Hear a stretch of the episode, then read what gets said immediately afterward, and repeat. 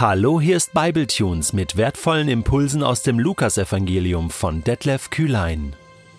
Der heutige Bibletune steht in Lukas 11, die Verse 1 bis 4 und wird gelesen aus der neuen Genfer Übersetzung.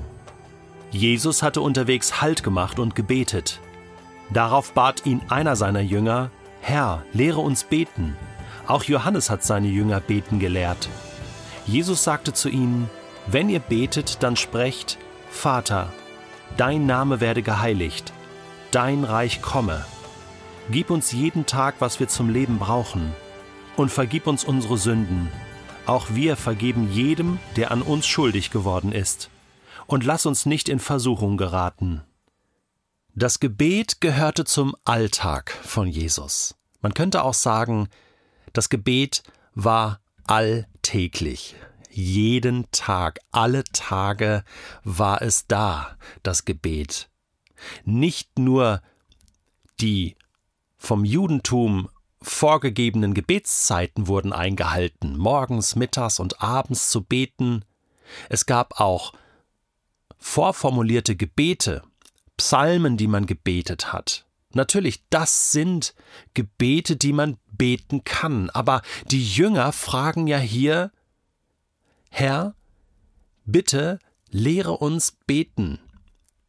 Es geht ihnen also um mehr als die vorgefertigten Gebete, und sie haben ja Jesus beobachtet und sie haben gemerkt, irgendwie hat der noch mal eine andere Beziehung zu Gott.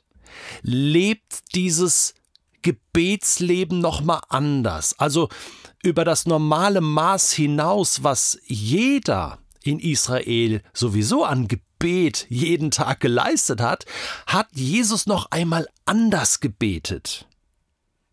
Jesus machte Halt und dann hat er gebetet. Wir erfahren hier nicht, ob er sich zurückgezogen hat, alleine gebetet hat. Das hat er häufig getan, aber meistens nachts oder früh morgens. Davon lesen wir auch im Lukasevangelium. Vielleicht haben sie auch gemeinsam gebetet und dann fällt eben den Jüngern auf, Jesus betet anders. Er hat eine andere Ansprache. Irgendwas ist da anders. Und deswegen diese Bitte, Herr, lehre uns beten. Auch Johannes hat seine Jünger beten gelehrt. Also nicht einfach drauf losbeten, nicht einfach immer nur auswendig gelernte vorformulierte Dinge daherbeten, sondern aus dem Inneren heraus. Aber ja, was, was soll ich denn dann beten? Was ist denn richtig und wichtig vor Gott? Gebet soll gelehrt sein. Ist interessant, dass man nicht einfach so drauf losplappern soll und es wird schon irgendwie ankommen bei Gott. Nein, es gibt gewisse Leitlinien, gewisse Schwerpunkte, gewisse Prioritäten, die man setzen kann. Und Jesus geht darauf ein. Er sagt, wenn ihr betet, dann sprecht Vater. Dass Jesus Gott hier als Vater anspricht, ist ja nur logisch für den Sohn Gottes. Es ist auch für einen Juden logisch. Es gab viele Gebete und auch Formulierungen im Alten Testament, wo Gott als Vater angesprochen wird und vor allem als König. Aber dass Jesus das so reduziert und fokussiert jetzt hier bringt und sagt, also wenn ihr betet, dann betet Vater oder Vater unser, der du bist im Himmel, so heißt es ja in der Parallelstelle Matthäus Kapitel 6. Übrigens hier äh, bringt Lukas eine reduziertere Form des Vaterunsers, wenn man das jetzt vergleicht äh, mit dem Vater Unser im Matthäusevangelium bringt hier Lukas eine deutlich kürzere Version. Äh, man weiß nicht, woran das liegt. Vielleicht ähm, wollte er das so ein bisschen verkürzt bringen. Vielleicht hat Jesus auch an verschiedenen Stellen mal über Gebet gelehrt, sodass es da auch verschiedene Versionen gab. Ähm, wollen wir uns jetzt nicht drüber streiten äh, und uns einfach mit dem begnügen, was hier steht, denn da steckt schon gewaltig viel drin. Vater, Gott ist Vater. Gott ist uns ganz nah. Man könnte dieses Aber, was da im aramäischen oder auch hebräischen steht mit Papa übersetzen. Ich kenne auch Leute, die so beten, die sagen, hey Papa oder hey Daddy. Es hört sich ein bisschen ungewohnt an, aber genau das ist gemeint.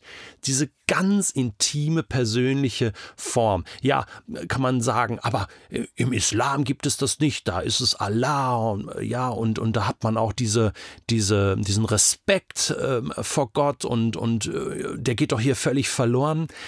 Na, ich finde nicht, denn im nächsten Satz heißt es ja schon, dein Name werde geheiligt, dein Name werde geehrt, mit Respekt ausgesprochen. Hier geht es um, die, äh, um das erste Gebot, das zweite Gebot.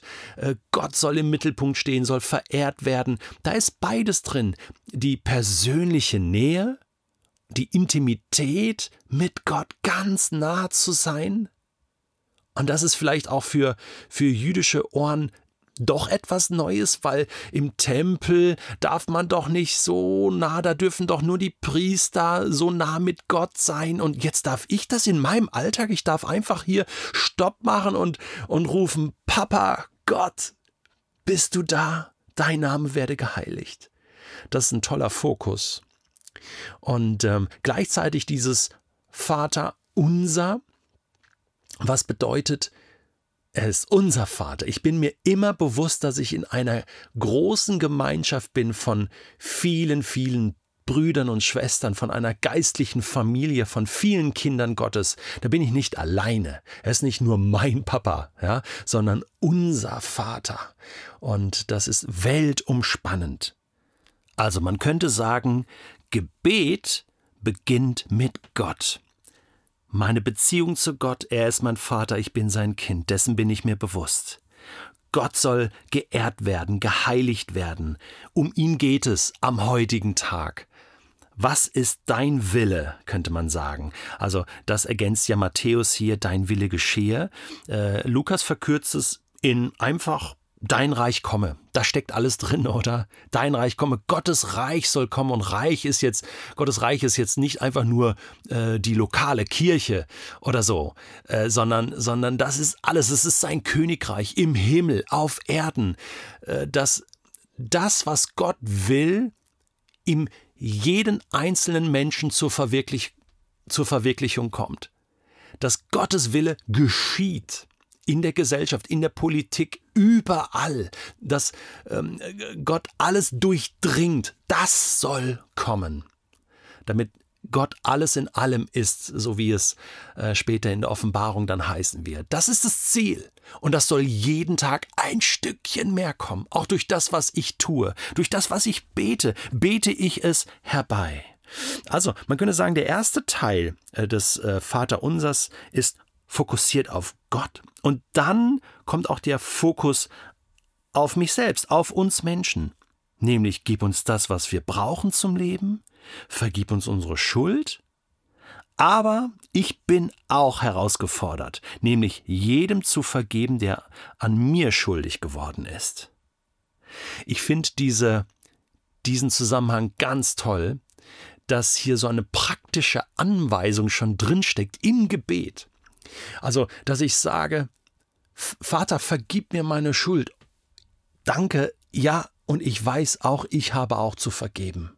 Da steckt die Umsetzung oder der Anspruch Gottes schon, schon drin, dass ich mir bewusst bin, hey, ich kann nur Vergebung empfangen, wenn ich selbst auch bereit bin zu vergeben. Ich kann nur Barmherzigkeit empfangen, wenn ich bereit bin, selbst barmherzig zu sein. Das ist ein Kreislauf und den möchte ich nicht unterbrechen. Und es ist toll, wenn ich das im Gebet schon mit drin habe. So, ja, danke für die Erinnerung. Ja, ich, ich äh, übrigens fällt mir gerade ein, ich muss dem und dem auch noch vergeben und ich tue das hier schon im Gebet und später rufe ich ihn an oder gebe zu ihm oder zu ihr und, und dann bereinigen wir das. Das ist sozusagen gelebtes Gebet. Ich finde das toll. Und lass uns nicht in Versuchung geraten. Schütze uns, Gott, äh, vor Bösen. Das äh, bewahre mich auch vor mich selbst, äh, schlimmen Gedanken oder dass ich irgendetwas tue, was die Beziehung zu dir stört oder was meine Beziehung zu meinem Nächsten stören kann. Schütze mich davor, bewahre du mich. Das kannst du, Gott. Das ist eigentlich relativ kurz, dieses Gebet, oder? Also, das hast du in zehn Sekunden gebetet. Und Jesus sagt, betet so. Gott im Fokus. Kurz und knapp, labert nicht rum, sondern fünf, sechs, sieben gute, prägnante Bitten und Dankesaussagen und Gedanken. That's it, dann kannst du schon Amen sagen. Zehn Sekunden.